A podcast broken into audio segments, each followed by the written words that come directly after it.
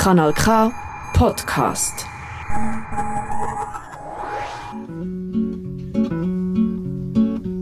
Es gibt Leute, die würden alle die Wege nie. Nosotras Radio Stral wie immer in Kompass Radio Kanal K, das Pionierprogramm der Integration und Prävention aus, in Kanton Aargau. Weil sie hemmige haben. Ihr findet uns unter www.radiokanalk.ch und unter die Telefonnummer 079 355 06 dass 61. sie hemmige dass sie hemmige haben. Dass sie hemmige haben. Muy buenas noches. Estamos saludándoles desde nosotras Radio en el espacio Compás de Radio Canalca. Esta noche es como todas las noches, como todos nuestros programas, una noche y un programa muy especial donde estaremos tratando temas relevantes a la integración, a la prevención y al tema mujeres, al tema familias en el cantón Aargau, en Suiza. Esta noche tan especial, pues doy gustosamente la bienvenida a nuestras compañeras Liz Snusy. Hola Liz, buenas noches. Buenas noches para Ligia, para nuestra super invitada de hoy, para toda la audiencia. Buenas noches Alexandra Fray. Buenas noches con todos, bienvenida. Gracias. Eh, y por supuesto, buenas noches y bienvenida a nuestra super invitada especial, como ha dicho Liz, a Nora Langboe. Hola Nora. Hola, muchas gracias por invitarme a esta conversación. Gracias por atender nuestra invitación. Eh, pues esta noche, lamentablemente, además de que tenemos esta buena noticia de tener a Nora presente, pues tenemos eh, una importante situación que ha sucedido en Turquía y en Siria. Todos sabemos de qué estamos hablando. Y por supuesto, eh, nuestro corazón está con esta gente, está con estas personas, con estos países y sobre todo que nuestras compañeras de radio de equipo, cinco de ellas son turcas y por supuesto que estamos muy eh, preocupadas y tristes por lo que le está pasando eh, en este momento a Turquía y a Siria. Eh, después del terremoto o de estos dos terremotos. Es por esta razón que quiero hacer esta noche una pequeña, si me lo permiten, una pequeña aclaratoria. Lógicamente que no estamos así como que alegres, no estamos de fiesta, estamos verdaderamente de luto por toda esta situación, así que las canciones que vamos a colocar no son canciones festivas, son canciones como todas nuestras canciones, son canciones temáticas, alusivas al tema que trataremos esta noche. Y pues lo hacemos en la memoria de todas estas personas, de todas esas mujeres, de todas esas niñas y bueno, para que lo que queda de la vida pues resurja y continúe la lucha. Les habla Ligia Vogt y estamos esta noche hablando de la ley del consentimiento sexual en Suiza, la ley del solo sí es sí. Eh, pues Nora, a mí me gustaría pedirte especialmente algo, bueno, creo que después de la pequeña pausa musical que vamos a hacer para entrar en, en el tema, ¿te parece? Sí.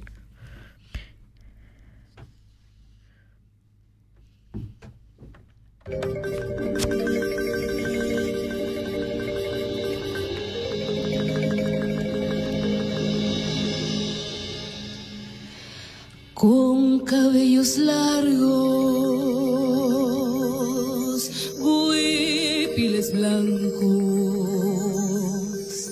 bajo la noche de luna, nueva creciente, llena menguante. Ella se mostró algunos por los pueblos la ven caminar, visto su rostro cicatrizado está. Hay quienes le temen, le creen sobrenatural, pero su historia les quiero contar.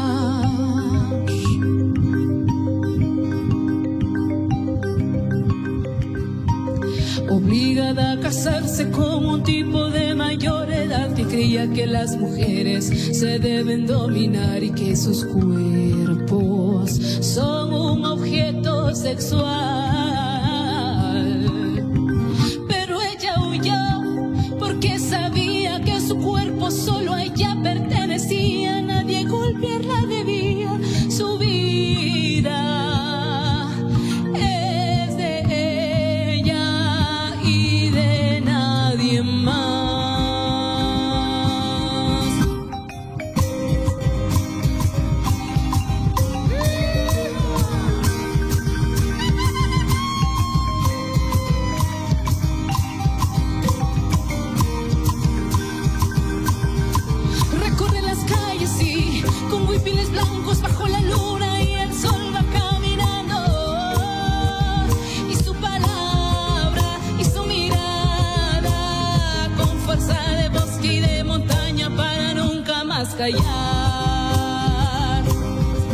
Le llaman la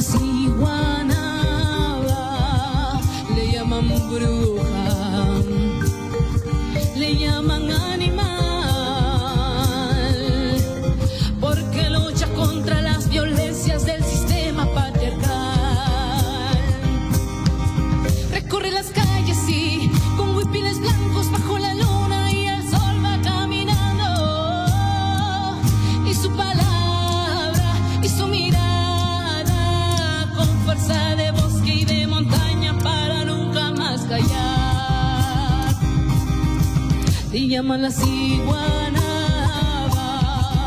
le llaman bruja, le llaman animal, porque lucha por las mujeres y su dignidad.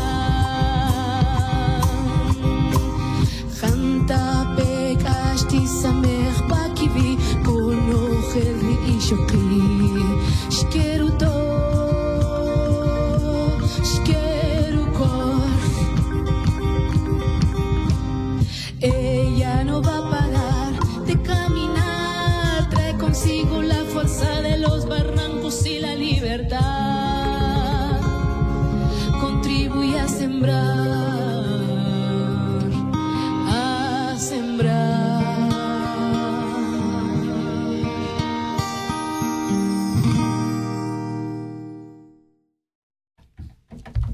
tema demoledor que nos puede describir nuestra compañera Liz antes de, comenzar nuestra entrevista.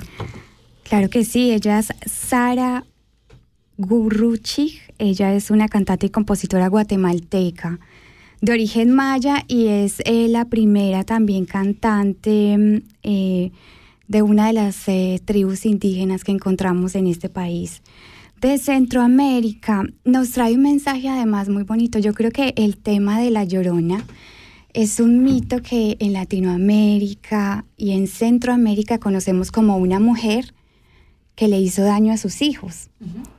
Una mujer que durante años nuestros abuelos y generacionalmente nos contaron que ella había, le había hecho daño a sus hijos y que ella estaba pagando por lo que hacía. Por eso si las personas se portaban mal, ella regresaba. Lo que hace esta cantante es resignificar esa versión patriarcal que nos contaron durante tantos años y ella lo que nos cuenta es que esta mujer eh, había sido abusada, pero ella había utilizado la fuerza de la naturaleza para convertir y hacer justicia y convertir lo que a ella le pasó. Entonces es muy bonito este mensaje porque no solo acude a esa mitología que nos enseñaron desde pequeñitos, con esa, eh, el relato dominante que hemos tenido siempre, desafía esa mitología, esa historia que nos contaron, la resignifica y de alguna manera eh, un poco cura esas heridas de esa mujer mala, porque nos cuenta la verdad de lo que pasó. Entonces un mensaje muy bonito con nuestros sonidos andinos, con nuestros sonidos de la marimba eh, que nos trae esta mujer. Sí, es un tema verdaderamente poderosísimo para, bueno, para el tema que estamos conversando esta noche, ¿no? Y, y esto un poco de reconquistar, como tú dices, ¿no? La, la versión no dominante de, del asunto. Así que de eso estamos hablar, de esto estaremos hablando esta noche. Nora, de nuestra versión del asunto. Nora, eh, pues yo la voy a dejar un poco que se presente sola, pero antes debo recordar que en, el, la revista Link de enero del 2023, Nora nos habla de la paz y de saciar el hambre. Ella habla de esa sensación de impotencia ante un mundo que está bajo la pobreza, donde algunos individuos tienen mucho y otros individuos tienen muy poco, y donde también en Suiza, aunque no parezca, mucha gente padece de esta situación del aumento de precios, de la inflación, de que no consiguen vivienda, comida, vestido y que estamos viviendo tiempos difíciles. ¿Quién es Nora Langmoe? Hola, muchas gracias. Me disculpo si mi español no es tan bueno, no he hablado por algún tiempo, lo siento. Yo estoy la copresidenta del Partido Socialista en Argao. El Partido Socialista es un partido que quiere mejorar el sistema social y el eh, ecológico. Tomamos medidas para bajar los arriendos y los premios de salud para mejorar la situación de las personas. Además, en mi tiempo libre, además, soy Einwohnerin de Baden, es la legislativa en Baden y, y obvio, trabajo también, trabajo para el Estado en el Departamento de Informática en Berna. Hoy hablamos sobre un tema muy, muy importante. Eh, creo que es importante de hablar sobre eso. Hace cuatro años organicé junto con Ligia, con muchas, muchas mujeres, la huelga de las mujeres en Arcao. Y hoy vamos a hablar sobre un tema que los frutos recogemos, porque sembramos durante la huelga de 2029 ese pensamiento, cambiamos la sociedad, cambiamos el Parlamento, que empezaron a pensar sobre el sistema. Así es. Eh, bueno, un poco para, para adelantar sobre el asunto, estamos hablando de los antecedentes de este tema del solo sí es sí, es decir, la ley, la revisión de la ley eh, sobre penas de delitos sexuales, reconocer la existencia de delitos sexuales en primer lugar y después reconocer la necesidad del consentimiento para, eh, para que este acto no sea un acto eh, penal, ¿no?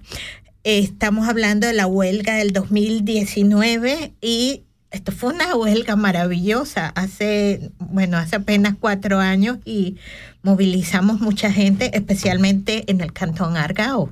Sí, fue grandioso. Sí, sí. Es, es, un gran triunfo, además de que cuando pensaba en esto, Nora, movilizamos gente de todos los partidos, no era, primero no era solamente mujeres, no era solo jóvenes, ahí estábamos todas las generaciones, no era solo suizas, o sea, esto fue realmente masivo. ¿Cuántas personas sacamos en el cantón Argao? No me acuerdo. Creo que medio millón, pero en, no me En recuerdo. total. Sí. Eh, pues mira, sacamos mucha gente en toda Suiza, eh, cada cantón tuvo su responsabilidad, el partido SP tuvo una responsabilidad importante, pero también otros partidos, como digo, esto fue masivo. Y esta eh, huelga, esto que las mujeres estuviéramos en las calles reclamando nuestros derechos, haciendo acto de presencia, eh, significó también que se revisaran temas como este, que no sí. pasaran más en silencio. Sí, creo que eso es que logramos, que empezaron en la sociedad y también en el Parlamento acá a hablar sobre temas que no hablamos antes. Por ejemplo, como la violación. Eh, fue durante la huelga realizaron que la ley, la pena como es ahora, no funciona, que no es como vivimos en Suiza, que es la, la pena fue demasiado viejo. Así empezaron a hablar sobre el tema. Sobre la violación, eh, agresión sexual, quiero como mencionar algunas fechas, cifras. Por ejemplo, al menos una de cada cinco mujeres mayores de 16 años ha sufrido una agres- agresión sexual. Y más de una de cada diez ha tenido relaciones sexuales contra su voluntad. Eso es, una, res- es un resultado de una encuesta representativa de una de 4.500 mujeres realizado de un instituto de investigación GFS en Berna de Amnesty International. Eh, son cifras demoledoras, pues estamos hablando un poco de que sí, una de cada cinco mujeres mayor de 16 años ha padecido, ¿no? Ha sido víctima de una violación.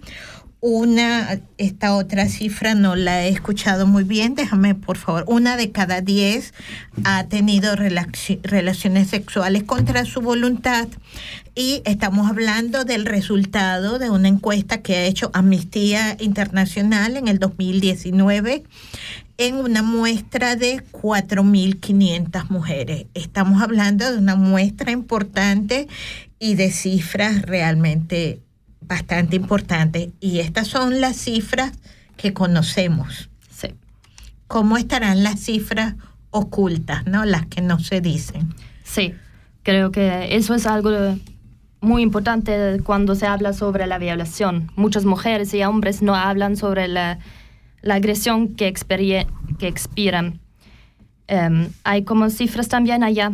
Se dice que la mitad de las mujeres afirma haber ocultado el incidencia de la violencia sexual. Es la mitad. La mitad.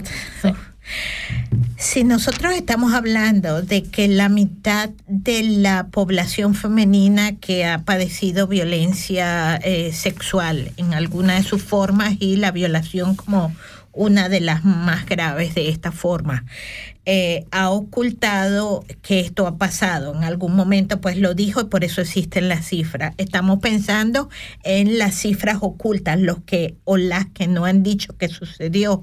Pero también tú estás mencionando un aspecto muy importante, Nora. Estás hablando de eh, la gente que no sabía que era un delito, de la gente que eh, no, los suizos usan una expresión que a mí me parece muy simpática, que es realizar algo, ¿no? La gente no le ha caído como que la en cuenta, no ha, ha caído en consideración de que esto ha sucedido.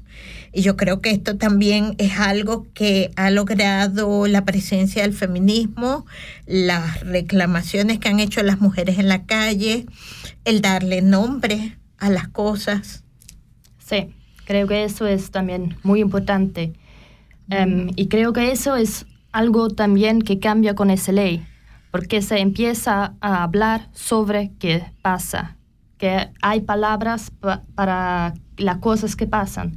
Así, si se puede hablar sobre eso, se puede hablar con amigos, con la familia, con, el, con otras personas sobre, sobre el- la agresión. Hay palabras para nombrarlo. Existen palabras este, técnicas, pero también existen palabras sociales, ¿no? Para, para mencionarlo. Y yo creo que las nuevas generaciones, yo creo que estas generaciones actuales han tenido mucho más suerte que las generaciones anteriores. Antes, eh, si eras una persona vulnerable en cualquier sociedad, Sí, en otras épocas te quedabas vulnerable y hay mujeres, llegamos a escuchar a veces mujeres ancianas que dicen, a mí me pasó cuando tenía, pero ya hace 60, 70 años, el agresor ni siquiera está vivo, o sea, ya no hay donde reclamar este tipo de delitos, ¿no? Y sí creo también que es una fruta de Me Too debate. Así que mm, mujeres y hombres empezaron a hablar sobre las cosas que pasaron. Y también en mi, em, mi familia, así que em- la- em- algunas personas empezaron a hablar sobre las cosas que pasaron. Y creo que eso da fuerza a las mujeres y hombres que son víctimas. Claro, yo creo que el hecho también de saber, de saber qué pasó y que algo que no te sonaba bien, verdaderamente era algo que no estaba bien, si te incomodaba es porque no estaba bien, y además de esto, saber qué le pasó a otras personas. Entonces ya esto tiene nombre, tiene caras, tiene rostros y tiene otra dimensión, por supuesto que mayor, ¿no? Sí, y creo que también si se sabe, por ejemplo, otra persona experiencia algo similar, se empieza a hablar con la otra persona sobre eso. Así que se confía en la persona, que se puede hablar sobre violencia en casa, que se puede hablar sobre em, violación sexual y todo eso. Si, si alguien ya lo ha experimentado, probablemente sabe de qué se está hablando, puede eh, darle al tema no un poco base, pero también yo creo que la importancia de los profesionales, ¿no? De las profesionales. Si no hay con quién hablar y si alguien que nos está escuchando ha experimentado eh, un abuso sexual, una violación, una amenaza o cualquiera de estas situaciones, por favor busque ayuda, por favor busque ayuda profesional sobre todo esto. Y quisiera preguntar justamente, eh, luego de lo que implicó en materia cultural y social poner sobre la mesa un tema que quizá había sido un tabú o que quizá lo vivían muy pocas personas, como el abuso, las violaciones. ¿Cómo fue eh, esa transición hacia el escenario político y hacia empezar un debate público con muchas más implicaciones? ¿Qué tan difícil fue llegar hacia esas esferas de poder? eh, para decir debemos hacer algo, debemos eh, aplicar una legislación, empezar a debatir sobre esto. ¿Qué tan difícil fue empezar ese debate? Eso fue un movimiento social. Por ejemplo, Amnesty International, em, como Ligia dijo, muchos partidos dijeron que sí queremos un cambio. Tuve como una petición demasiado grande que las personas dijeron que sí queremos un cambio. En Suiza, 80, 80, 88% de la población en Suiza consideran violación un acto sexual um, una, sin consentimiento. co- consentimiento. Sí. Sí. pero eso no es el código penal. Mm. Así que la mayoría de las personas ven violación algo diferente que es el código. Y eso tuve como un movimiento. Genial. O sea, la base social de, de, de esta nueva eh, campaña, ¿no? Un poco que estaba como que la molestia social y yo creo que esta cifra del 88% es abrumadora. O sea, todos sabemos que si algo no te suena bien es porque no está bien. Había un 88% necesitando atención, porque indudablemente no estaban representados en ese porcentaje de lo que se consideraba un delito, También yo creo que es importante, Nora, no sé qué piensas tú, pero yo creo que también es importante, lo vemos por ejemplo con relación a los delitos informáticos, a los delitos di- digitales, es que nuestras leyes en todo el mundo están muy antiguas, ¿no? Y yo creo que la sociedad ha avanzado eh, por otros caminos y que hay muchas cosas que ahora entendemos que hace unas décadas no se entendían. ¿Qué crees tú? Es una pregunta muy difícil. Muy difícil. Pero creo que así, sí. Eso ley que estamos hablando sobre la violación ahora, Sí. sí, es muy viejo. Mm. Eh, y con la informática, si hay leyes, claro, se cambia y la eh, como los delitos están cambiando y no tenemos como las leyes ahora, pero Mm. creo que no es un- una brecha tan grande que en esta ley. Claro. Sí, yo solamente quería, no he querido confundirte, eh, solamente quería mencionar que eh, las leyes van como a un ritmo y ya se han quedado muy antiguas cuando la realidad de la sociedad va tan acelerada, ¿no? Eh, un poquito comparaba eso. Les recordamos que estamos en Nosotras Radio, el programa pionero de la prevención y de la integración en el Cantón Argao, que estamos esta noche con una invitada especialísima. Eh, estamos hablando con Nora Lankmoen. Ella es copresidenta del Partido Social de Suiza en el Cantón Argao. También es consejera comunal en Baden. Es una persona muy joven, es una mujer que puede no solamente como política, como líder política, sino además como mujer joven que vive en esta sociedad, darnos una eh, opinión bastante autorizada de cómo se siente el tema en la calle.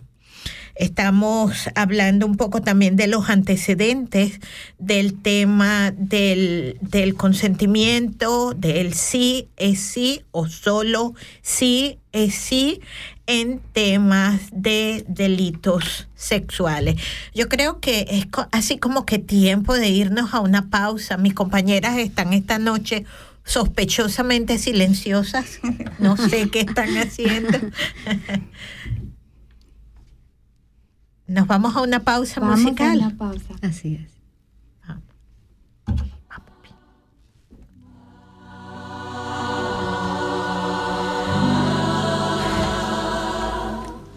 Que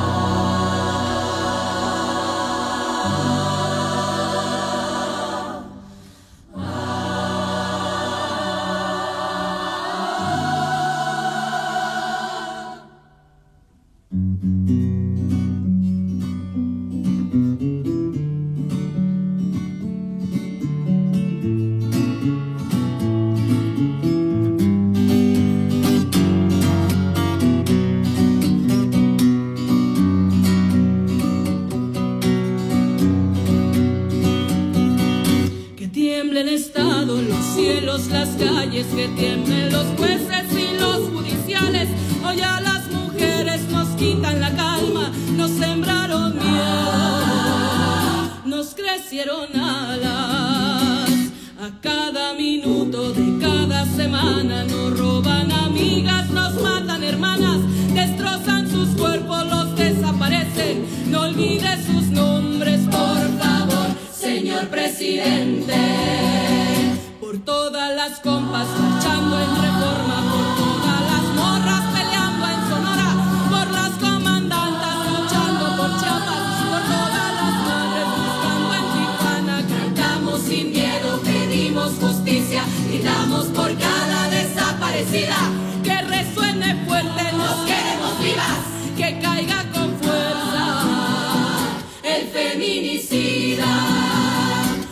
Todo lo incendio, yo todo lo rompo. Si un día algún fulano te apaga los ojos, ya nada me calla, ya todo me sobra. Si tocan a una, respondemos todas.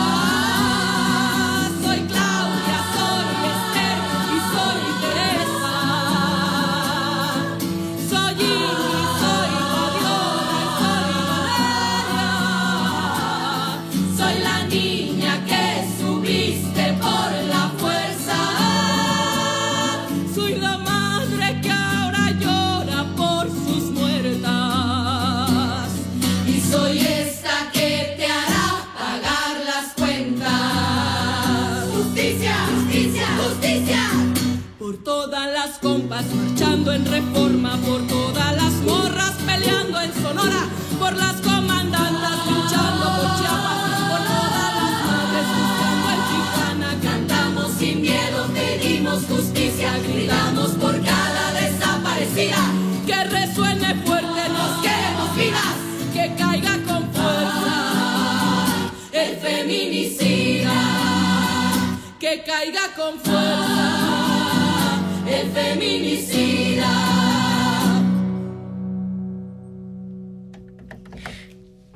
Muy bien, hemos escuchado Ah, una canción de verdad demoledora. de Vivi Quintana, Canción sin miedo. Es una fantástica canción. Definitivamente habla de cosas que que solamente esta mujer podría hacerlo. Y es justamente em, en respuesta, a ver, ella es una cantautora mexicana. Esta canción se volvió un himno feminista en Latinoamérica, que sonó desde México hasta Chile.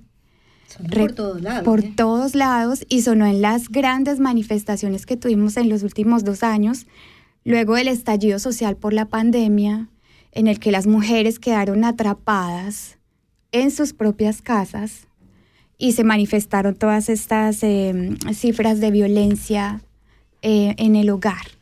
Entonces, esta canción es muy significativa para este mensaje que llevamos hoy, sobre todo porque se atrevió a hablar de algo que tampoco se hablaba mucho en nuestros países, y fue del feminicidio, de la violencia machista, del patriarcado.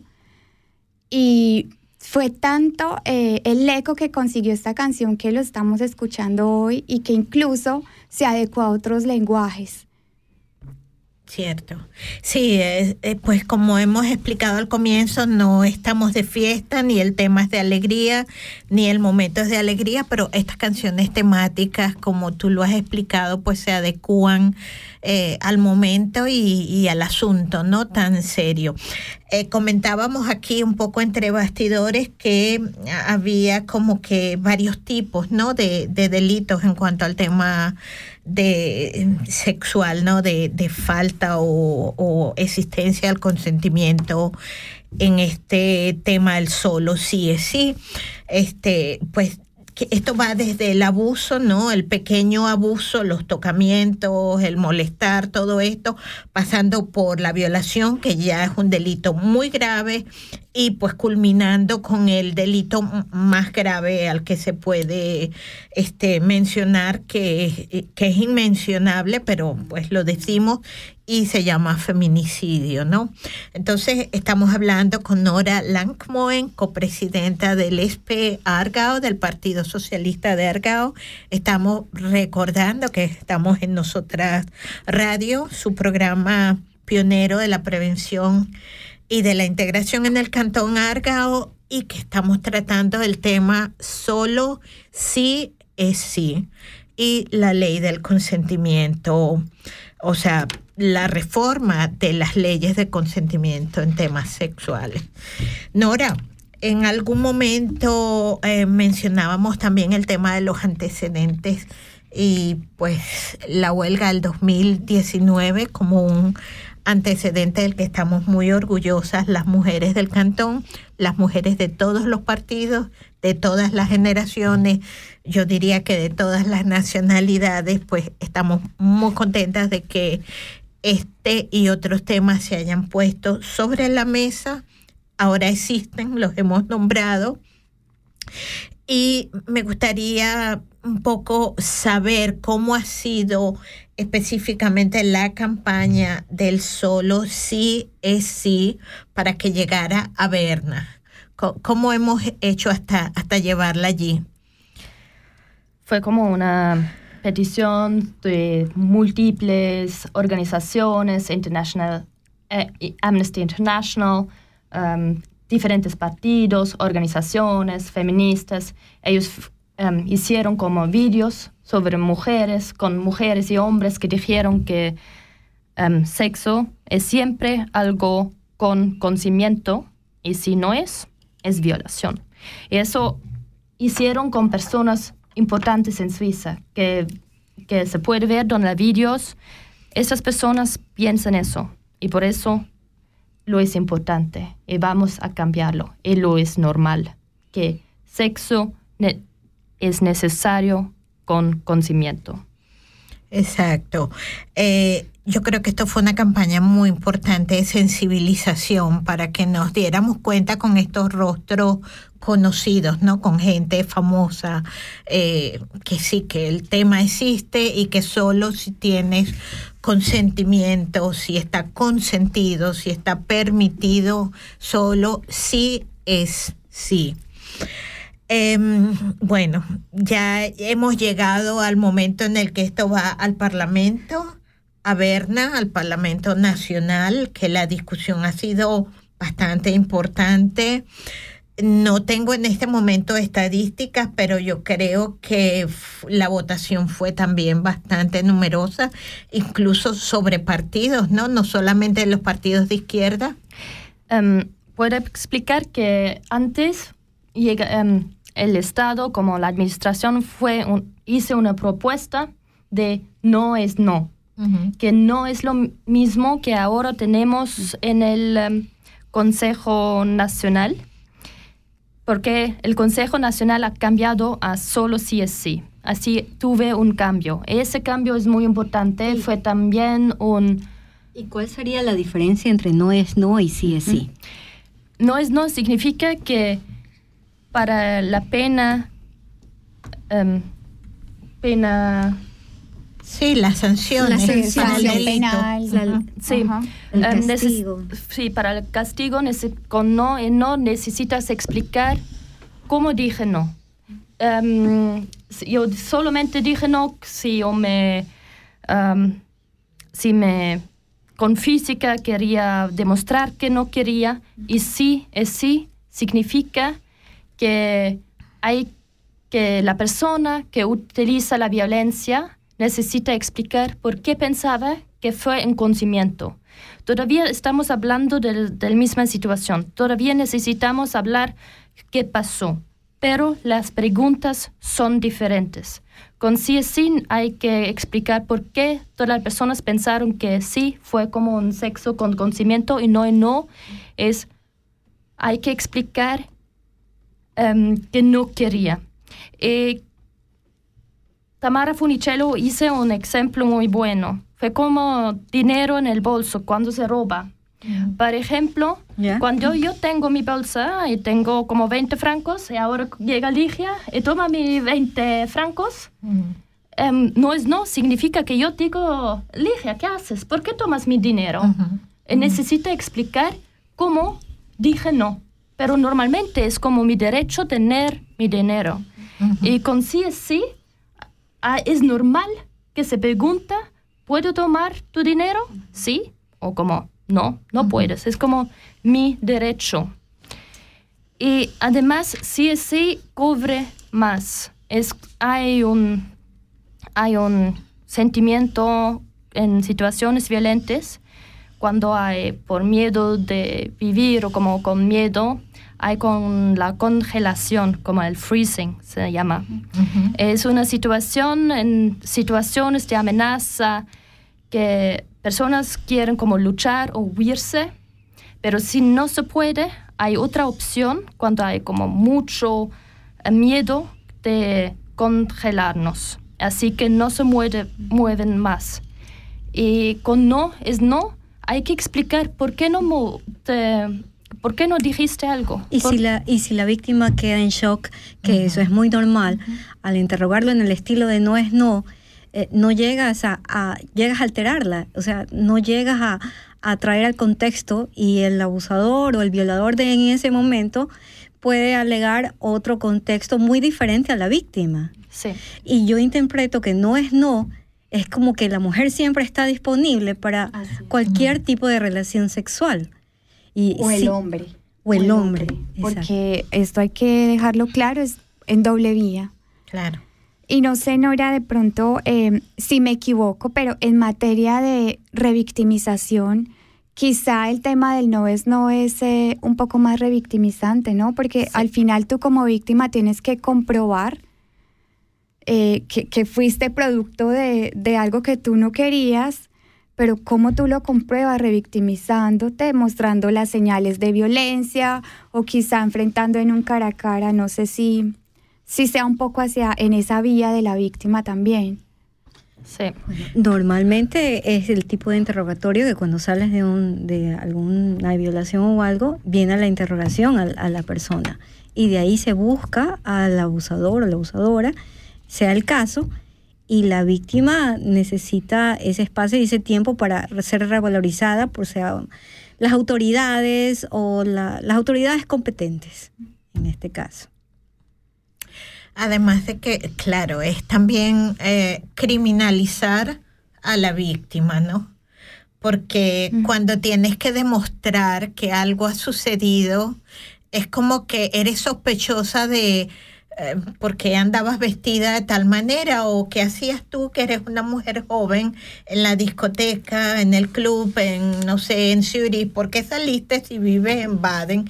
¿Qué hacías tú en el cantón Zurich a las 12 de la noche? Eh, un poco esto, ¿no? Y con esta ropa tan tal, ¿no? Mm. Espero que estas preguntas no quedan, pero yo creo que hay todavía estas preguntas, Ujú. pero el enfoque es di- está diferente, que no, es, no es como el enfoque como yo pude ver que no querías, es sí, es sí como, como pude ver que querías. Y así como la persona que viola puede explicar por qué pensaba que todo está bien, por qué pensaba que ella o él quería.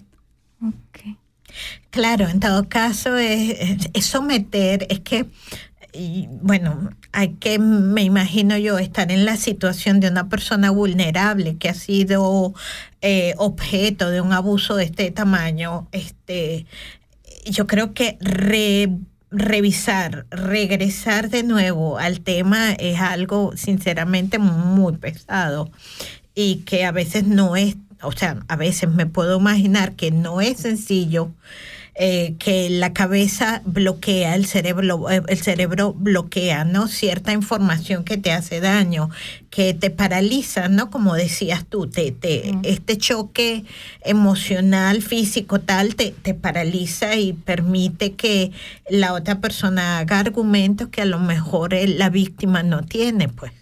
Y si la víctima es una persona muy joven, y si la víctima no habla bien el idioma, y si la, o sea, hay como muchos eh, posibles atenuantes, ¿no? En todo esto es muy complejo. Yo creo que no sé qué piensas tú, Nora, o qué piensan nuestras compañeras, pero yo creo que esta ley, antes de ser definitivamente promulgada por, por en Berna, deberá pasar por manos de un equipo muy multidisciplinario, muy completo, donde haya desde psiquiatras hasta juristas, eh, abogados, psicólogos o psicólogas, mujeres también, que hayan víctimas, porque yo creo que la opinión de las víctimas es muy importante, porque solo ellas saben la dimensión de lo que pasa y cómo pasa. Aquí también hay un tema interesante justamente en materia de discusión en este tipo de espacios y con todos estos actores. Hay antecedentes, digamos, en Suecia y lo que está sucediendo en España ahora mismo.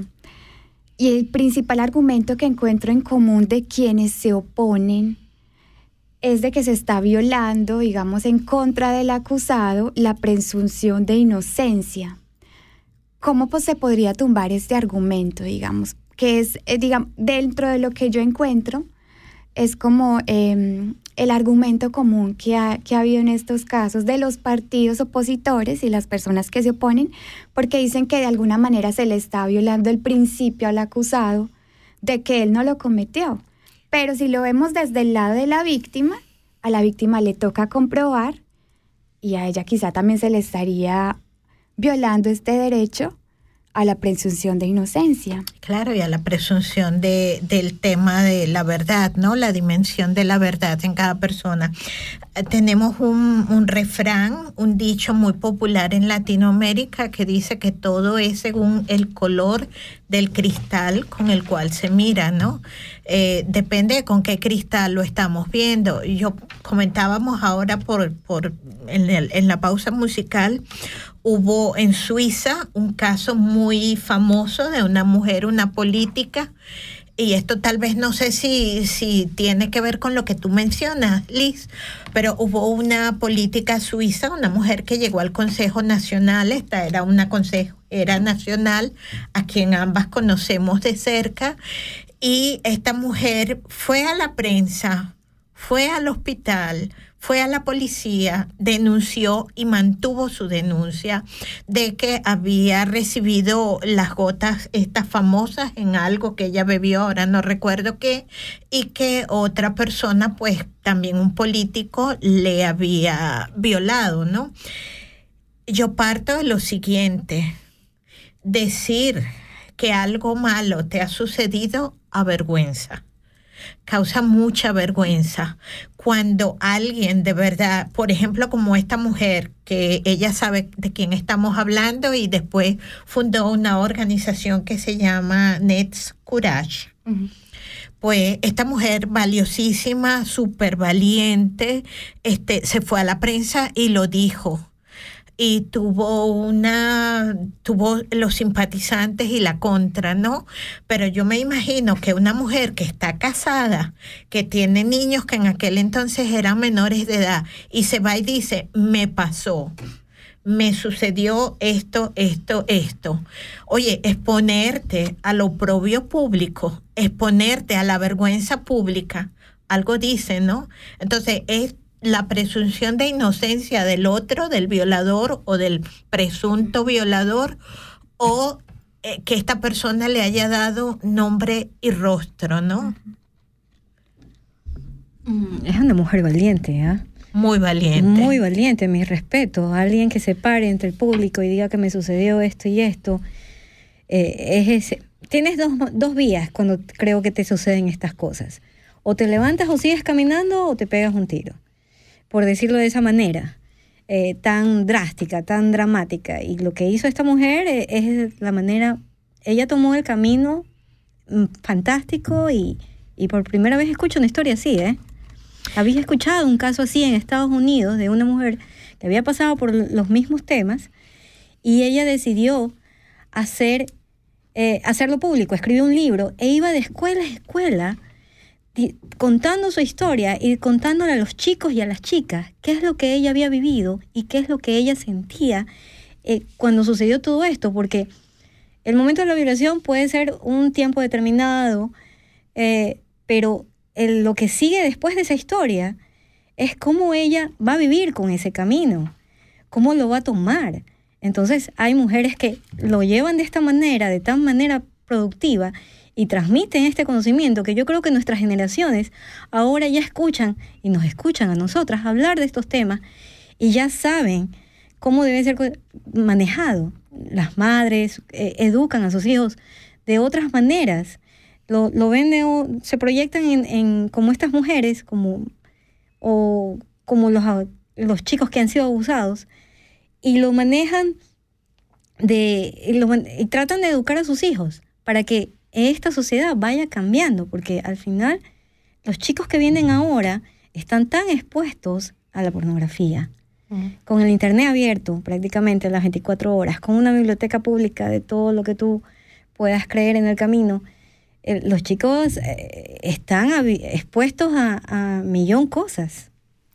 Y, y en esta materia también quisiera preguntarte, Nora, si mm, em, este proyecto contiene algo en materia de, de todo este ciberacoso o este tipo de experiencias que se presentan en la internet. buena pregunta. ¿Puedes repetir? Si quizá en este proyecto em, hay algún capítulo relacionado con el eh, ciberacoso, un poco la experiencia que puede tener una persona en acoso a través de internet o algún tipo de abuso eh, como está ocurriendo en la actualidad. Eh, a veces hay casos Sí. en que, en que eh, los chicos están jugando eh, ahora que está de moda y hay gente que se eh, utiliza la tecnología y se hacen pasar por niños. ¿Hay algún alguna ley con respecto a este tipo de delito o acoso? Es una pregunta. No, o, es- o quizá, sí. digamos, sería aplicable em, el, el, el sí es sí para este tipo de... Porque estos delitos ya están un poco más, digámoslo, llevándolo al escenario de los jóvenes y la realidad Claro. actual, ¿no? Sí, creo que hay leyes en esa dirección, pero no lo Ujú. conozco como los artículos Claro, definitivos, lo siento.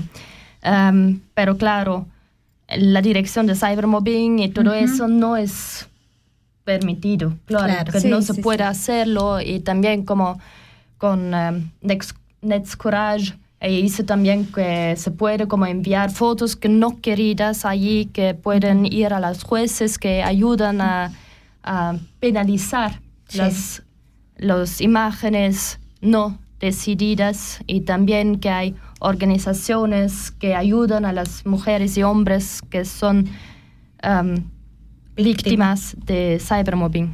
Muy, muy importante saberlo y Sí. quizá en un futuro cuando ya tengamos eh, una decisión definitiva de la ley, revisarlo de qué manera se podría aplicar ante esta nueva realidad que tienen los jóvenes y, y cualquier persona que ingresa a Internet puede ser víctima. Claro, y, y- además es, yo creo que es, es lo que comentábamos antes, ¿no? Eh, son cosas que van tan aceleradas en comparación a, a reglas, a leyes que eran bastante antiguas, de 50, 40, 60 años. Y esto es todo muy moderno y a veces se escapa, ¿no? Del control eh, de las autoridades, del control policial. Hay veces que cómo puedes acceder a ciertas, las famosas redes ocultas, ¿no? Es un mundo para mí absolutamente desconocido y yo creo que para muchas personas, pero para nuestros jóvenes no. Y a veces también es importante mencionar, yo creo que quienes tienen ahora hijas, hijos, adolescentes, es también oportuno mencionar que, eh, que mucho cuidado con lo que reenvían, porque estas fotografías, estos pequeños videos, todo esto puede ser utilizado eh, de una manera terrible, ¿no? Claro, se ¿Qué escucha, de, piensas? se, se escucha de organizaciones que se hacen pasar por amigos y, y le van pidiendo fotos eh, de distintas partes del cuerpo, por decirlo de esa manera. Privada. Privadas, sí. Y los chicos son inocentes, son incautos, creen que están hablando con su amiga y, y- o, o alguien de su misma edad y de su mismo género. Y muchas veces, como dice Ligia, hay organizaciones atrás de esto. Sí, pero creo que me muestra también que estamos cambiando, que Así antes de este, no sé, 10 años o 5 años no hayamos hablado sobre eso, que eso es un delito, que no es permitido y todo eso. Así que sí, el movimiento es pequeño, pero sí hay un cambio que es importante. Así es, nuevas realidades. Eh, retomando un poco eh, este tema, Nora, ¿para dónde va? ¿Qué sigue en la discusión? ¿Qué podemos esperar nosotros como sociedad civil de todo lo que está pasando en el Parlamento, en el Consejo Federal? Eh, ¿Para dónde va? ¿Qué sigue con la discusión de esta importante ley?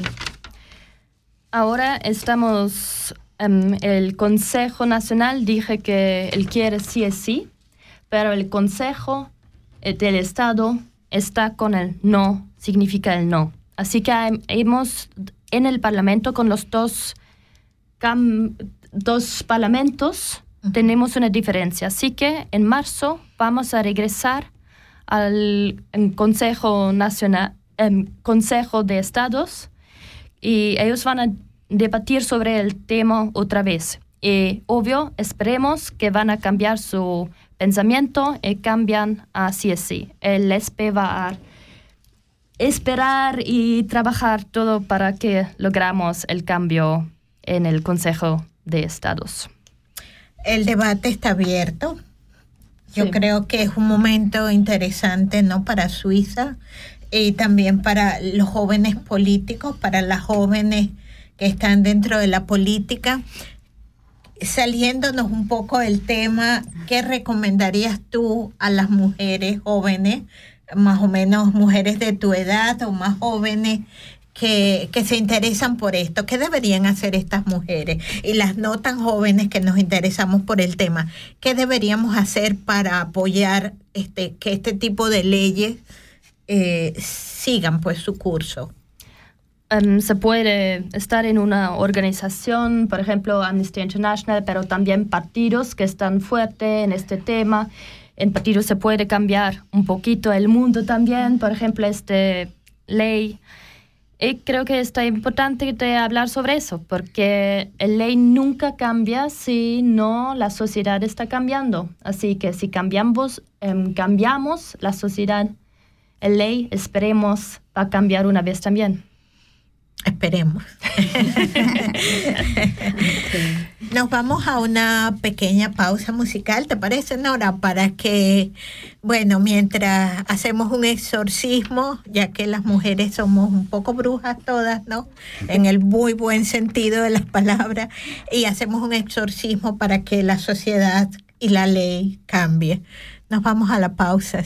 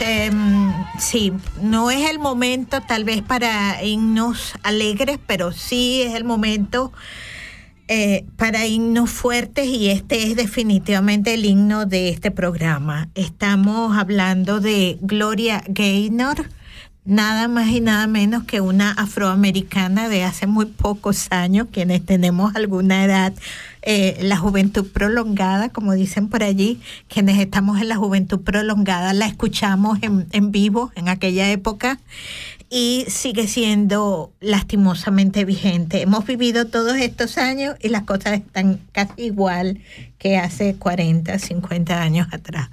Así que Gloria Gaynor con su famoso himno Sobreviviré, estamos hablando en Nosotras Radio. Eh, su programa pionero de la integración y de la prevención en el Cantón Argao. Estamos aquí con Nora Langmoen, copresidenta del Partido Socialista del Cantón Argao, eh, consejera local, consejera comunal en la comuna de Baden y pues una mujer joven de su tiempo que no tiene miedo, que no tiene miedo de hablar del tema y con quienes estamos además Liz Snussi y Alexandra Fray, nuestras compañeras de radio, quien les habla, Ligia Fox. Esta noche estamos aquí sobre debatiendo un poco sobre la reforma a la ley del consentimiento sexual. Eh, el debate es si es el solo sí es sí o de solo es el no es no. Estamos hablando de que estos delitos pues pueden ser desde el abuso hasta la violación y hasta el punto más grave que es el feminicidio. Debemos recordar que este tipo de abusos a la edad que sea, en el género que sea, deja una huella importante en cada persona que lo ha eh, experimentado. Es muy importante que lo hablen. Quienes nos están escuchando, algunas personas han dejado mensajes de voz que no podemos eh, escuchar en este momento, pero quienes lo han vivido, quienes lo han experimentado, por favor busquen ayuda, busquen ayuda especializada, háblenlo en su círculo más cercano, si pueden, con sus padres, con sus, con sus madres, con sus mejores amigas, con su grupo, con su psicóloga, con su terapeuta, busquen ayuda. Eh, recordamos que está el Opfer Veratum, esto es la institución de ayuda a las víctimas y que allí pueden, por supuesto, buscar eh, información y apoyo gratuito y anónimo para este tema. Llámenos al 079-355-0661 y nosotras le daremos información de dónde pueden acudir. Está también el Frauen Información Centrum, el FIX, en Zurich, en el cantón de Zurich, pero que tiene cobertura también con estos temas y que es muy importante, por favor, hablen de este asunto. También está la red Coraje, la Nets Courage, donde podemos llevar este tipo de temas y ya a un nivel más superior. No lo guarden, no lo callen. Este tipo de cosas pueden hacer tal vez pasaron en, pocos segundos o en pocos minutos, pero pueden hacer de verdad mucho mal en cualquier vida. Sí, justamente eh, una palabra que escuchamos mucho eh, precisamente para el trámite de esta iniciativa. ¿Qué es el consentimiento? ¿Qué es lo que debe saber la víctima de qué es el consentimiento? ¿Qué es ese primer paso de lo que quizá eh, debe probar eh, al momento de, de, hacer su denuncia o al momento de saber si estuvo bien lo que ocurrió o no. ¿Qué es el consentimiento? El consentimiento siempre es cuando se ve que la otra persona um, quiere tener una relación. Uh -huh. Creo que no es una pregunta si, si, si qué es consentimiento. Uh -huh. Creo que es se ve siempre si la otra persona quiere. Una vez, una vez vi una imagen. Fue como una imagen donde fue como la pregunta, una persona durmiendo. Pregúntate Si la persona que está durmiendo quiere té, probablemente no. Creo que es el mismo con el sexo. Cuando una persona duerme, no quiere té. Genial. Eh, eso Muy creo que es... ¿eh? Perfecto, ¿eh? Mm. Es clarísima la imagen, creo que todas nos hicimos la imagen en la mente y nos queda claro que es el consentimiento, es, es eso, Sí, definitivamente. muy visual, muy... Dar permiso, ¿no? Así Para es. algo, o sea, conscientes que un hecho suceda. ¿Quieres tal cosa o no la quieres? Sí. Y, y dentro de la ley, ¿este consentimiento tiene algún rango o es solamente el hecho de decir sí o no? Sí, eso es. Es siempre la pregunta sí. ¿Cómo pudiste ver que la otra persona quería? Es obvio que es diferente. Por ejemplo, en un pareja es normal que solo puedes, como se puede ser normal que se solo puede tocar a alguien. Pero, por ejemplo, en la calle, si es una persona no conocida, se comporta diferente. Pero igualmente hay que explicar por qué pensó la persona en este momento que fue un consentimiento. Eh, creo fue que un no. sí. Un sí, sí. Pero no hay que decir sí. Pero es como es la situación. Como tú, por ejemplo, en un pareja, em, la persona se conocen. Se puede ser que es un abrazo, eh, algo más significa un sí. Pero en otras situaciones sí, hay que decir que sí. Es, creo que es una interacción de personas. Pero hay siempre que ver que es un sí, que es un sí claro. No hay lugar para las ambigüedades, es sí o sí. Sí. Ok, Mm, ok. Clarísimo. muy claro. Sí, definitivamente, que no quede vacío, ¿no? Para las dudas. Yo creo que hay casos en los que puede ser esto muy claro, ¿no? Y queda evidenciado, por decirte algo, estos pacientes que los ha habido en Suiza y en todo el mundo. Quiero decir que este Nora no es un tema exclusivo de Suiza, desgraciadamente es un tema universal, ¿no? O por lo menos en este planeta.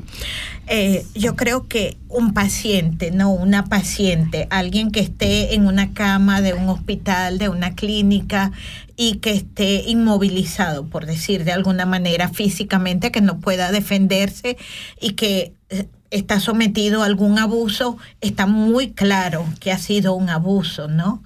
Pero, por ejemplo, si ustedes, las jóvenes, van a una fiesta, o las mayores, las no tan jóvenes, van a una fiesta y están bailando y luego esto pasa algo más de lo que tal vez alguien quisiera que pasara, pero la otra persona no.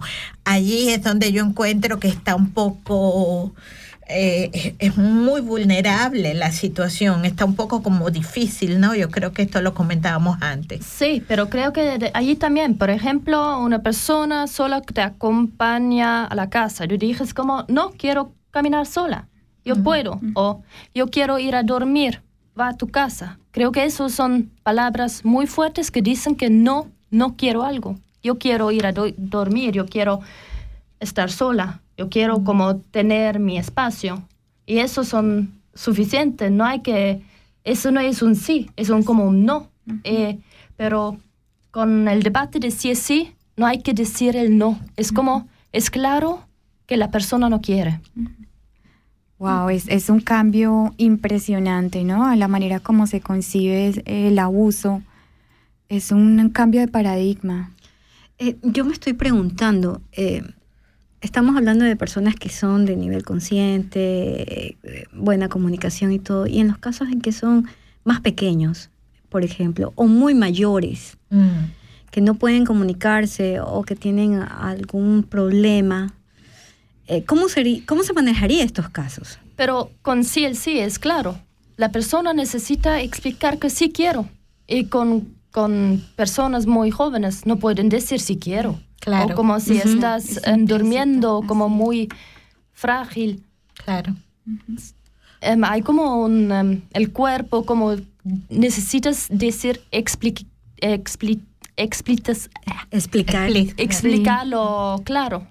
Estamos hablando de que no solamente necesitas una palabra, tu forma, tu expresión física, tus ojos, tu manera de actuar dicen que no es no y sí es sí, eh, en conjunto, En contexto. en contexto. Sí. Es muy complejo este debate. O sea, en algunos casos pudiera estar muy claro, como tú dices, Alexandra, en el tema de las personas más vulnerables, de menores muy jóvenes. En el caso, por ejemplo, de las personas muy mayores que están en un geriátrico, en un eh, Altersheim. Eh, personas que están físicamente, tal vez mentalmente, espiritualmente, verbalmente indefensas, ¿no? Más, más expuestas. Pero eh, cuando esto no es así, ¿cuál es el otro debate, no? Cuando alguien ha querido decir que no, pero no hay un testigo, no hay... Normalmente estas cosas pasan eh, en lugares, ya, Sí, pero eso es con violación, siempre es un delito entre cuatro oso- ojos. Así que siempre hay que explicar qué pasó. Eso nunca va a cambiar. Hay que hablar sobre eso y el juez o el juez va a decidir qué pasó. Claro, y cuando hablamos de los ejemplos que tú mencionabas, Liz, por ejemplo, en, valga la redundancia, en Suecia o el caso, los famosos casos de España, o sea, a veces no son delitos a cuatro ojos, a veces son delitos a una docena de ojos, ¿no? O dos. O sea, mucha gente participa, hay una víctima clara y eh, la sanción a veces es, es muy baja, ¿no? Entonces yo creo que hasta qué punto eh, Suiza, eh, cuando realiza este debate en el Parlamento Nacional, eh, estará observando los antecedentes que hay en Europa para no ir tan lejos, ¿no? Sí, hay en 2018 Suiza confirmó que él quiere, quiere estar en el convenio de Estambul. El Estambul dice que en el artículo 36 que violación es siempre cuando es un acto sexual con una otra persona sin conocimiento mutuo. Eso fue, Suiza dijo que sí quiere aceptar esta ley, pero hasta ahora no hay más cambiado. Sí, claramente Suiza suscribió el convenio de Estambul, pero en algunas cosas en la práctica mm, ya las cosas siguen como estaban antes, ¿no? Mm, Sí, creo también que necesito, necesitamos hablar una vez sobre la situación hoy, porque ahora violación solamente se considera violación la penetración vaginal no deseada de una persona del sexo femenino y solo si fue obligada a hacerlo mediante fuerza física, amenaza o coacción. Así que en la ley ahora solo mujeres pueden ser Increíble. violadas y hay que utilizar fuerza física para defenderse. Eso es increíble, mala. Sí. Eh, claro, es que es, es que es muy complejo, el tema es muy complejo porque, por ejemplo, esto me trae a la memoria, yo vivo hace 28 años en Suiza y me trae a la memoria eh, algunas, algunos artículos que he leído muy escasos, muy pocos, en la prensa suiza, tal vez en esta prensa de Boulevard, ¿no? De, de esta que está gratis, las muestras de, de periódico, pero que a veces mencionan situaciones que realmente han pasado en, en prácticas deportivas, etcétera, etcétera, pero muchas veces son niños, masculinos, varoncitos, o sea, jóvenes. Entonces, en ese caso, ¿dónde está su derecho a, no? Eh, también allí funciona o no funciona el consentimiento. Esto que tú mencionas está hablando de algo claramente, un sujeto claramente femenino. Eh, corporalmente hablando es es femenino, pero ¿y los niños, los masculinos? Y, y de hecho también eh, excluye otras maneras de tener sexo Claro. más allá de lo vaginal. Entonces Claro. tenemos una, eh, una definición muy reducida. Claro. Sí, Claro. No sé si Nora eh, a futuro esto se piense cambiar o también Sí. incluya el debate. Eso ahora está cambiando, como em, quieren, definitiv- definitivamente van a cambiar que también hombres pueden ser violadas y también que se vale también violación si es una penetración oral o anal no deseada. esos son dos cambios muy, muy importantes que probablemente ya están fijos en todos los em, consejos nacionales. Wow. Eh, el tema es muy, muy pesado, es un tema muy complejo, es un debate que está abierto. Eh, sí, verdaderamente lo único que en lo personal creo que es positivo de toda esta historia es que se le está dando nombre, que existe, que se ha colocado el debate sobre la mesa. ¿Qué piensas tú al respecto? Eh, hemos puesto el tema aquí. Antes el tema siempre estaba guardado bajo el tapete, ¿sabes? Mm. Sí, creo que es demasiado importante de hablar sobre eso y cambiarlo. Ne- em, normalmente lo necesitamos que había- cabos, em, haber cambiado. Estamos retrasados de cambiar la ley. Bueno, vamos al ritmo de Suiza. Con el perdón de- del ritmo. No, yo creo que Suiza es una sociedad muy particular, con un ritmo tal vez muy lento para algunos gustos, ¿no?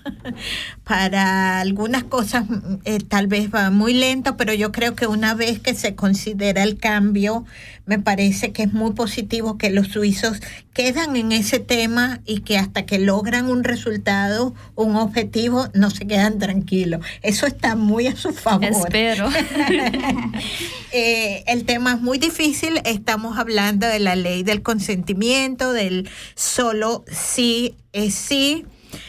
Y estamos con Nora Langmoen. Yo no sé si las compañeras quieren eh, hacer alguna otra acotación o alguna... Eh, estaba pensando, cuando escuchaba a ustedes, reflexionaba que existe la ley. Están peleando por la ley. Hay un grupo de gente joven que lo hace maravillosamente. Pero el momento que hablan sobre esta ley públicamente, muchas víctimas eh, aparecen. Y eso ayuda a que la ley tenga mayor potencia ante, la, ante las autoridades, ante donde lo estén llevando a Berna y, y se abra un mayor debate. Y aparte de eso, que, que las víctimas se expresen de manera eh, tan abierta hace que se liberen de todo lo que ellos también traigan y apoyen a otras personas a cómo manejar estas situaciones. Yo lo veo maravillosamente la ley paralela a lo que viene al lado. Sí, creo que eso es la fuerza del cambio de la de ley también, que, que, se, como, que encontramos la lengua de hablar sobre eso y que se puede ver que eso no es algo que parece para una mujer u otro hombre, pero eso es una situación social, eh, hay que cambiarlo. eh, las víctimas y víctimas necesitan hablar sobre eso. Y, y también siento que es una oportunidad de prevención, ¿no? Sí. Al empezar a hablar en estos escenarios de lo que implica el consentimiento, de educar a los eh, menores, de reeducar a los adultos, es quizá una oportunidad de prevenir que eso pase porque quizá mucha gente no conoce ese límite o no lo quiere ver. Pero repetir hasta dónde llega el límite quizá nos permita prevenir que ocurra. Y la gente más joven que a veces es más tímida y ve casos y casos tienen tem- miedo, tema, escuchar que hay un movimiento de este tipo, se sienten respaldados. Mm. Pero creo que no son solamente los jóvenes, es la- toda la sociedad que em, realizaba también conmigo, que se empieza a pensar sobre el tema, que se empieza, empieza a pensar sobre qué pasó, qué, qué es correcto, qué es falso, que hay, hay que, que, em, comenzar a pensar sobre el tema. Así rompemos un tabú. Romper un tabú, un miedo, Sí. algo más en este camino. Bueno, creo que nos debemos de ir a una pausa, ¿les parece? Y vamos a poner un tema eh, bastante conocido y espero que lo disfruten.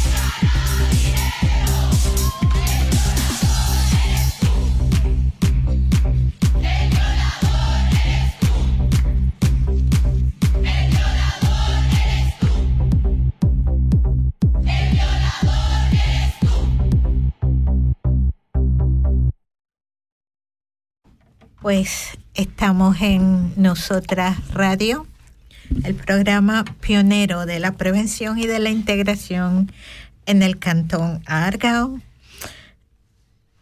Eh, estamos esta noche con Nora Langmoen, quien es la copresidenta del Partido Socialista del SP, del SP del cantón Argao y estamos tratando el tema del solo sí es sí, el tema del consentimiento eh, para asuntos de índole sexual. Solo con el consentimiento ese tipo de, de relaciones son posibles y de otra manera pues estamos hablando de delitos.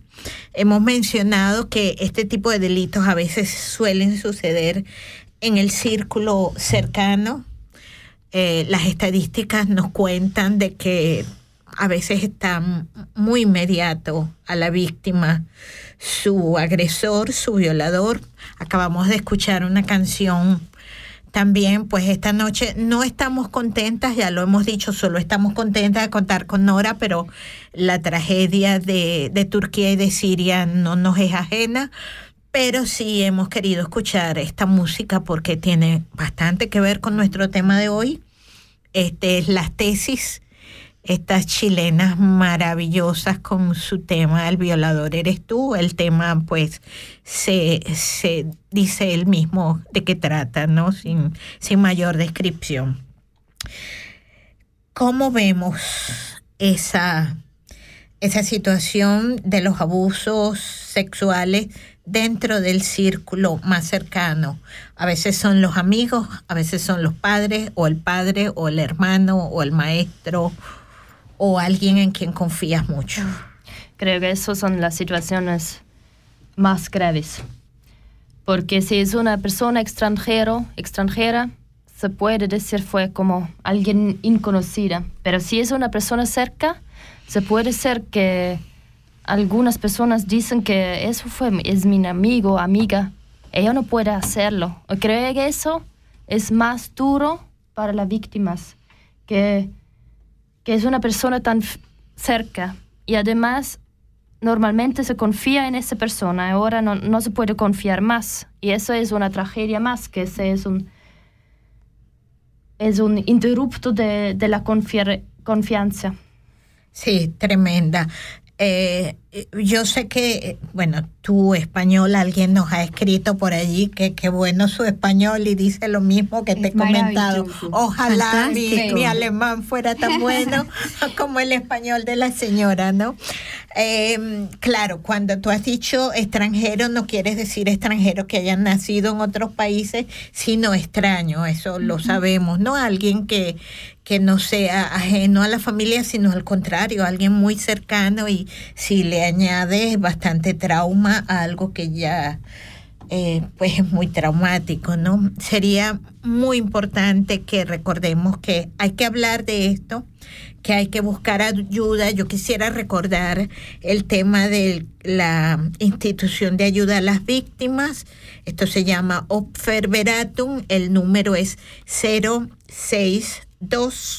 835 4790. Allí podemos recibir ayuda gratis, anónima, apoyo psicológico, apoyo jurídico. Y es importante que no nos guardemos este tipo de situaciones. Si algo así ha sucedido y quien nos está escuchando pues lo ha experimentado, hable de esto, por favor. Llamen a este, a este número. Eh, yo creo que hay algo muy importante que no debemos olvidar este año, tú lo has mencionado antes. Viene un acontecimiento que seguramente va a seguir impulsando desde la base social eh, este tipo de cambios. Este año vamos a tener otra huelga de mujeres el 14 de junio y ahí vamos a la calle para defender nuestros derechos, para defender y preguntar o querer más cambio en nuestro país, en nuestra sociedad, en nuestra vida. Así que todas a la huelga general de mujeres del 14 de junio. Que Sí. no se quede nadie en la casa, en la oficina, debajo de la mesa, escondida por allí, ¿verdad? Sí. Hay definitivamente una marcha en Arau otra vez. Las otras lugares no están definitivamente hasta ahora. Hay una fecha especial, se conmemora algo. 14 de junio. Ok, ¿es alguna conmemoración o es... eh, Sí, es la misma fecha como el 14 de junio en 2019. Ok, ah, bueno, Es interesante contexto para... Sí, es como la marcha de mujeres. La huelga de mujeres siempre estaba en el 14 de junio. Creo que él empezó en 19... En el 75, los Sí. años 70. No estoy segura si en el 75, pero sí es un poquito retomando las primeras huelgas cuando las mujeres suizas todavía no tenían derecho al voto y tuvieron que ir a la calle a exigir el voto. Ahora las mujeres tenemos que ir a la calle a exigir todos estos cambios que también muchos hombres los apoyan, no podemos desconocerlo y que son necesarios. Bueno, Sí. entonces ya tenemos casi punto de encuentro aquí en nosotras, en Arao. 14, entonces nos agendamos. 14 de junio, para 14 todas las junio. agendas. Eh, apuntémoslo de una vez en la agenda. en la agenda, todas las oyentes que nos quieran acompañar, vamos a estar acá, en Arao. Exactamente. Estoy buscando el día exacto. Esto es el miércoles 14 de junio. Así que nadie se puede quedar escondido bajo la mesa. Tienes que salir a la huelga general de mujeres a seguir eh, exigiendo Sí. conquistando estos derechos y que no son solamente derechos para mujeres, son para la- las personas, ¿no? Sí, obvio. Sí, hay- es un cambio de la sociedad. Y creo que ese es un cambio para los hombres también. Ellos están más libres en una sociedad libre también. Así que si cambiamos la sociedad, todos y todas van a estar más libres. Eh, puedo recordar, Nora, seguramente tú también, que en la huelga del 2000, huelga general de mujeres del 14 de junio del 2019, eh, muchos hombres se quedaron eh, cuidando a los niños, cocinando en, en la región de Brook. Tuvimos un compañero que hizo una sopa maravillosa.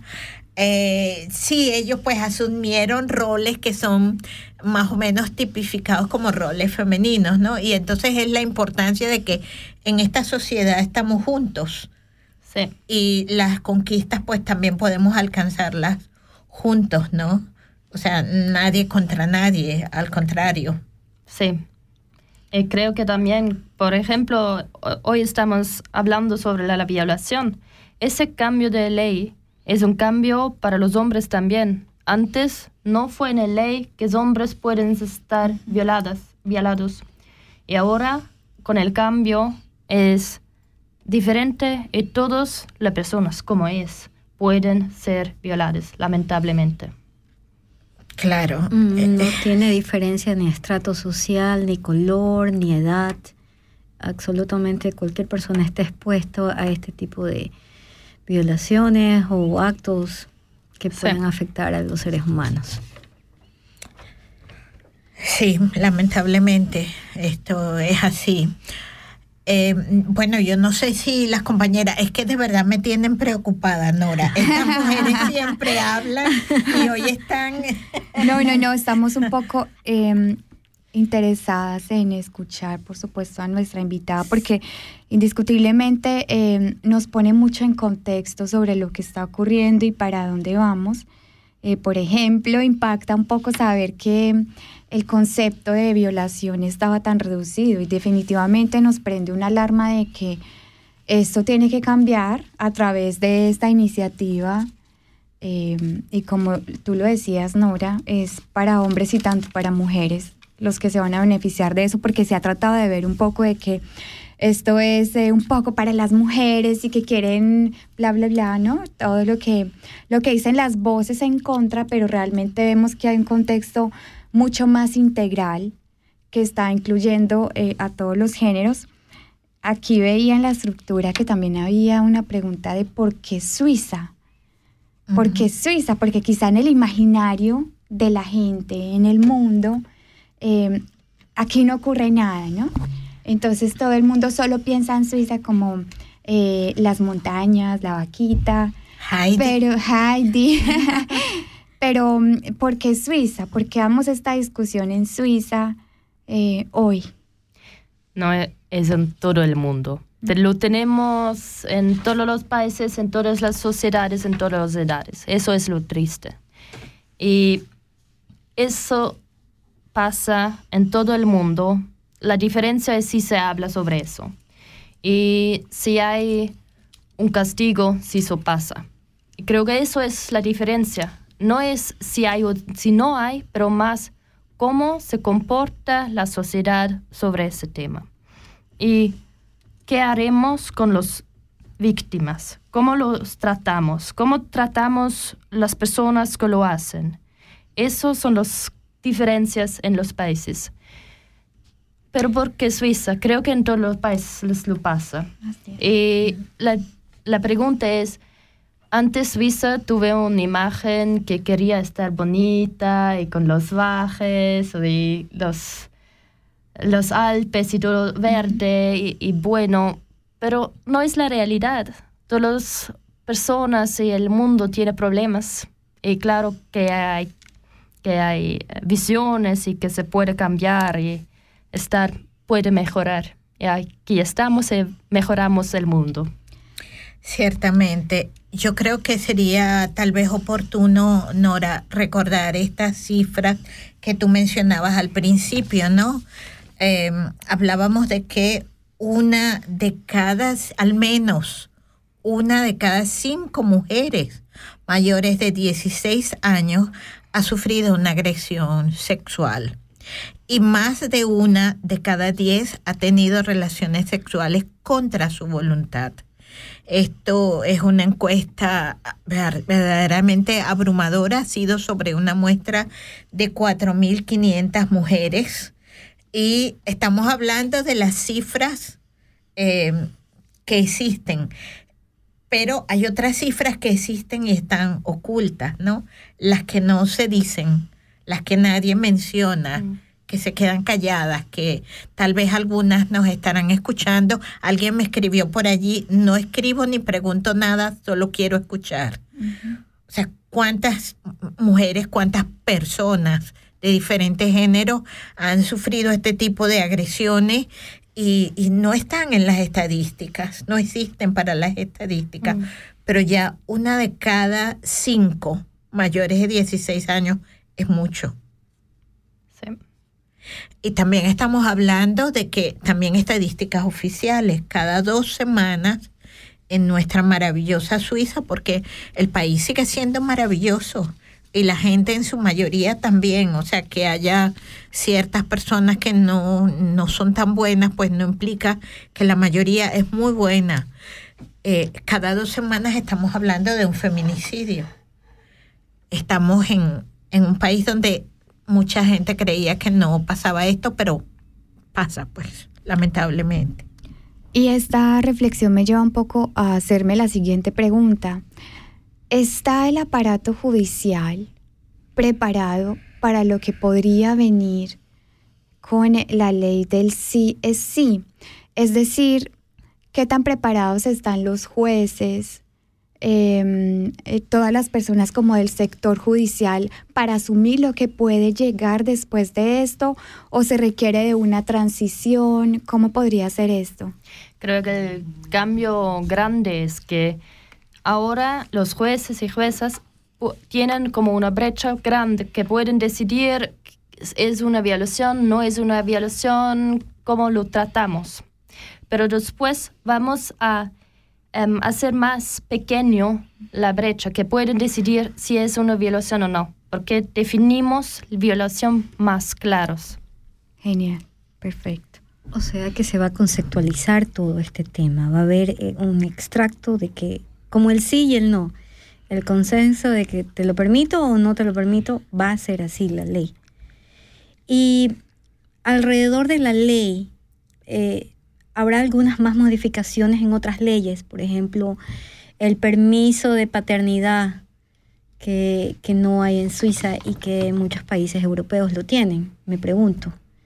¿En qué sentido, Ale? Eh, nosotros estamos pidiendo que sea sí o sí.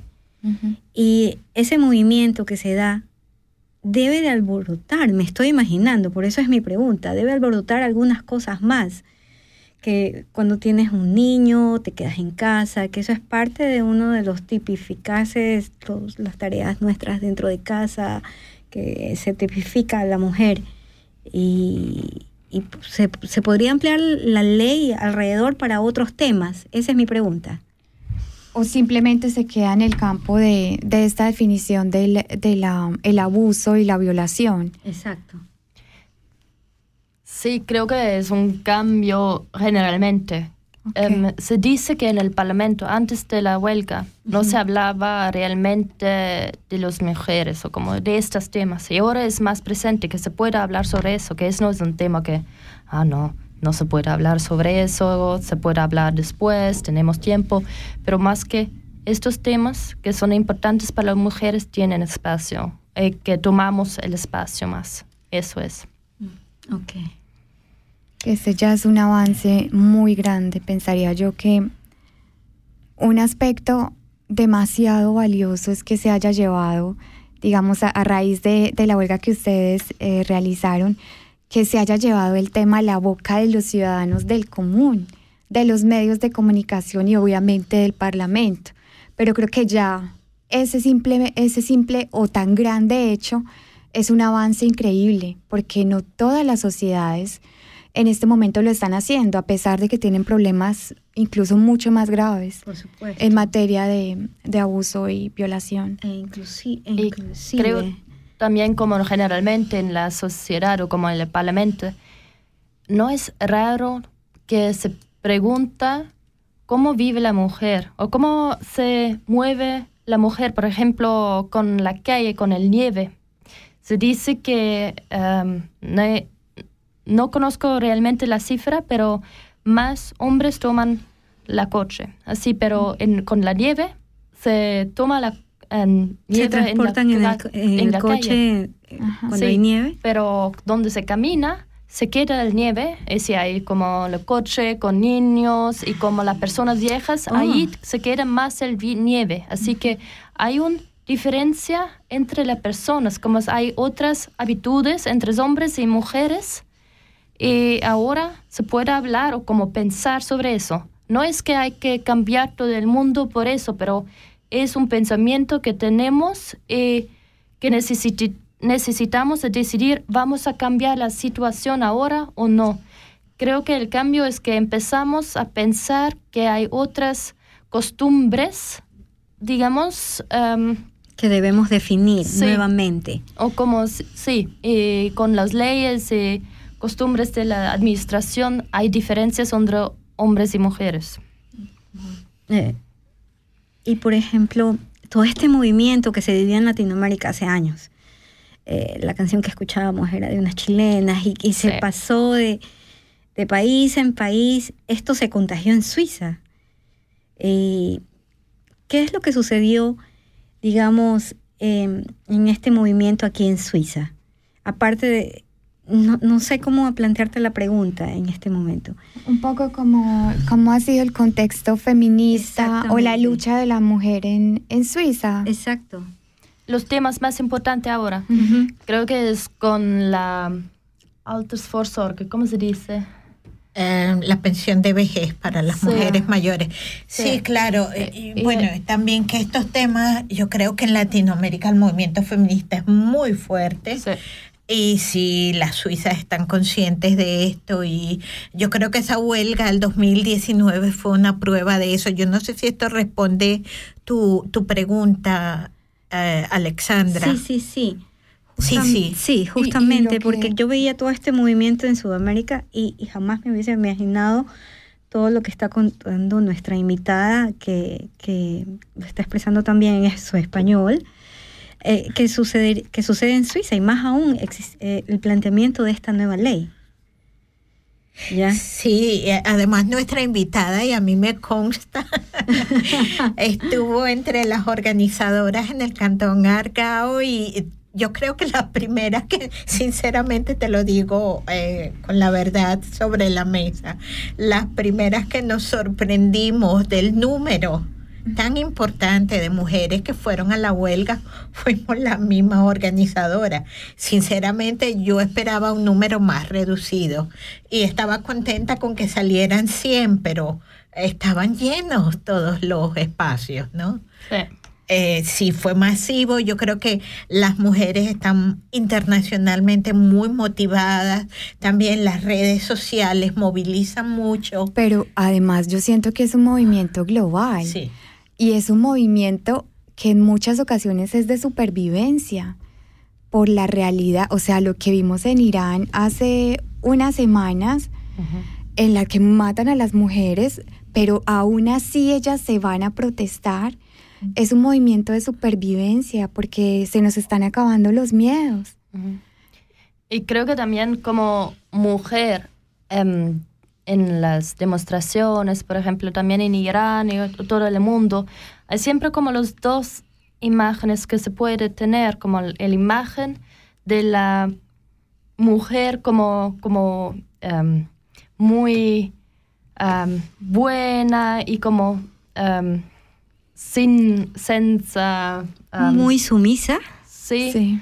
Y también que una persona que puede cambiar el mundo, como que es, el- tiene el mismo esfuerzo como los hombres y tiene como las dos imágenes que pueden jugar y con eso se puede cambiar algo, estar fuerte en las marchas. Y justamente, eh, Nora, tú nos estabas contando un poco sobre las preocupaciones así, eh, como rápidamente, que tienen hoy las mujeres en Suiza. Entonces estábamos hablando un poco del tema pensional. ¿Qué más hay como en esa agenda de las mujeres? Creo que la pensional es muy importante. Por ejemplo, tenemos con la segunda Columna. columna, em, que es que las mujeres tienen menos dinero en esta columna porque es como la... con- La, contribución ha sido menor. Sí, Ah. y eso significa que más mujeres solo viven en la AFAO. Y eso no es mucho si se hay que vivir en eso toda su vida. Y también que trabajaron tu- toda su vida y eh, al final solo tienen como la AFAO es poco. Eh, en la segunda columna o sea, hay como la contracción si se trabaja, por ejemplo, 30% o 20%, así que no se puede subir el, em, la contribución para...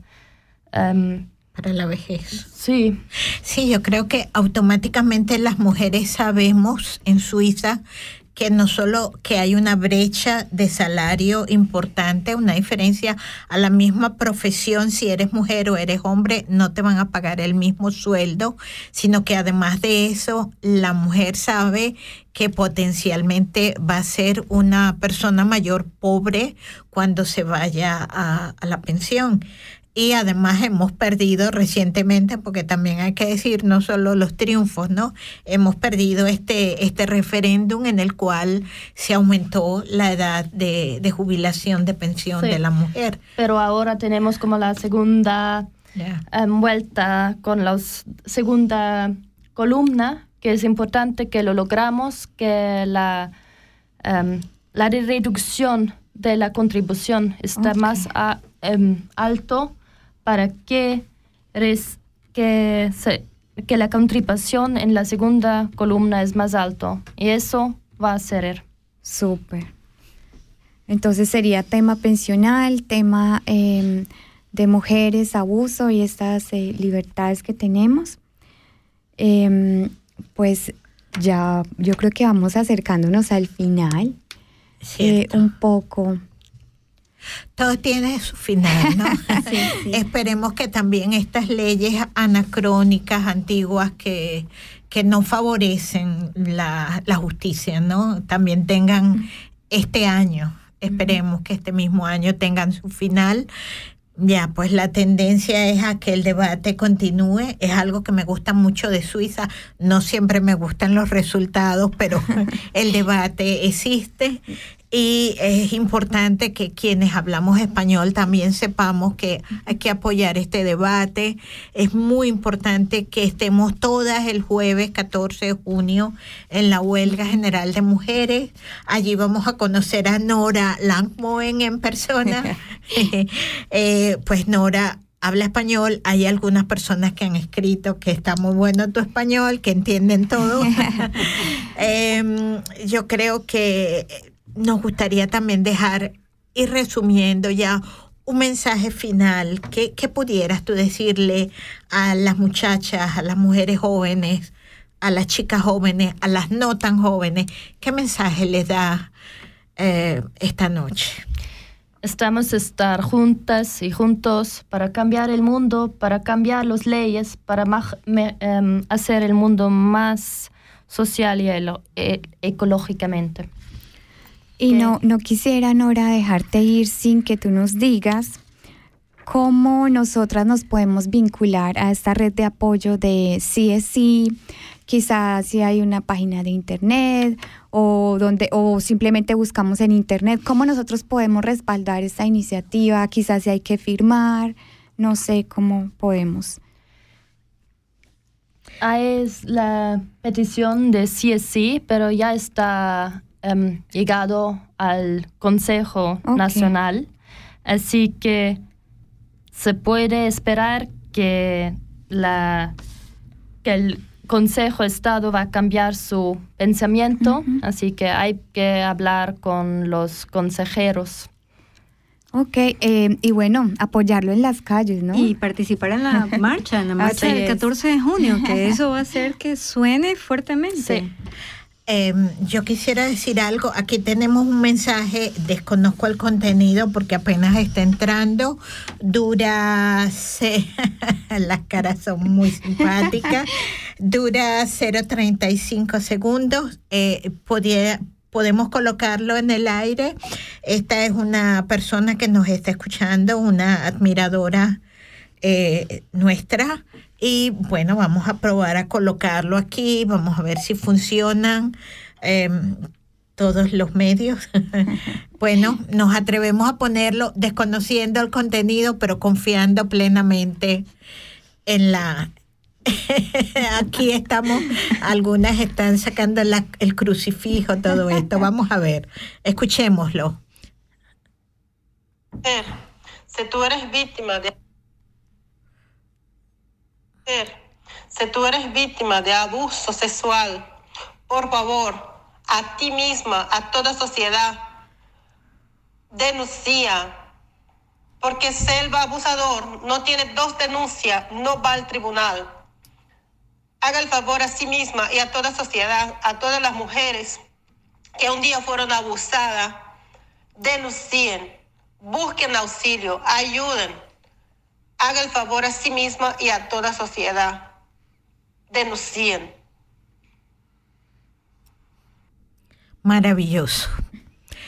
Eh, yo no sé si hay algo que quieran comentar. Muchísimas gracias a esta compañera que nos ha enviado este importante mensaje. Buscar ayuda, denunciar el tema, no quedarse en silencio. Yo quisiera eh, finalizar quizá resaltando algo que me parece muy positivo de esta conversación que hemos tenido, y es que es tal el poder que puede tener esta ley que incluso eh, va a ampliar el universo de la definición de la violación. De entrada, eso ya es una victoria para las víctimas que no solamente está especificando un tipo de sexo, sino que lo amplía y no solo un tipo de género. Me parece que de entrada tenemos una herramienta demasiado valiosa que ojalá se defienda porque mm, eh, no puedo pensar cuántas personas quizá han acudido a la justicia por un caso de violación y quizá no sea eh, una violación por la vía en la que lo indica la definición actualmente, sino otro tipo de, de acercamiento sexual o qué tal si es un hombre. Estamos hablando de un caso de impunidad. Entonces, de entrada es muy valioso que a través de esta iniciativa se vaya a ampliar la definición de violación. Claro, claro. Mm, A mí me gustaría acotar el mensaje que escuché.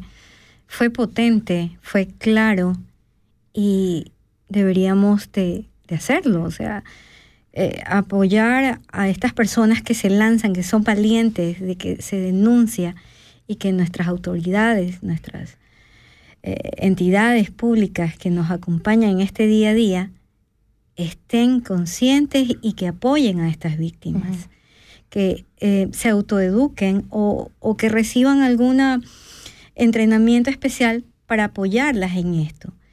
Y después de esto, como ella bien dijo, buscar ayuda, buscar ayuda psicológica. Sí. Y que se escucha a los amigos, amigas, cuando se escucha una vez de la violencia sexual o norm- otra violencia, que, se, que no hay prejuicio, como que se escucha y que, que ayudamos todos, todas. Claro, eh, pues agradecemos desde aquí este mensaje. Lógicamente, sí es muy importante denunciar, sí es muy importante buscar ayuda. Eh, ¿Qué opinas del tema de la prevención? Prevención creo es algo muy importante. Hay que hablar como hoy. Hay que saber dónde se puede buscar ayuda. Necesitar, es necesario que se sabe dónde son las organizaciones, como dijiste, la Opferhilfe.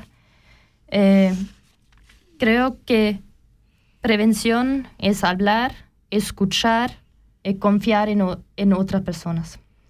Has dicho algo fundamental, esencial, confiar. Que cuando alguien te comenta este tipo de asuntos, que alguien crea en ti, que alguien crea en esa verdad que esa persona está eh, denunciando, mencionando, es decir, que ya, o sea, esta, hubo una campaña de esto mencionamos la vez anterior, ¿te acuerdas, Alexandra? El tema de yo te creo, ¿no? Yo sí te creo. Fantástica. E- e- Ese, ese, esa emisión radial eh, me llegó eh, más que nada por el bullying a los chicos y la persona que entrevistamos fabulosa. Fue fantástico ese día. Y se tomó, se tocó ese tema más o menos así, algo parecido de lo que estamos hablando. Está, está ligado porque hablábamos justamente de prevención, hablábamos justamente de entrenamiento de nuestras autoridades, hablábamos justamente de muchas entidades que pueden apoyar y cómo la víctima puede manejar eh, todo lo que implica haber vivido este tipo de, de actos. En este caso, hay en Suiza, no, no recuerdo, en Suiza hay muchas instituciones que apoyan. Las personas tienen que animarse y acercarse Mm. y no quedarse calladas. Como bien dijo hace un ratito el mensaje, denunciar. Claro. Sí, cre- como dijiste, creo que ah, necesitamos también amigos y amigas que digan que sí, es importante de denunciar, de que te confío, eh, te apoyamos. Y creo que ese es necesario, la red social que ayudamos juntos y juntas. Claro, el, el círculo, ¿no? Y cuando el círculo familiar no funciona, el círculo de amistades. Y cuando el círculo de amistades no funciona, igual en todos los casos, buscar ayuda profesional. Porque a veces las amigas no saben, no tienen los instrumentos, la, eh, como diría, las herramientas para ayudar a estas personas víctimas, mientras que un especialista tiene las herramientas y además puede apoyar y validar esta denuncia.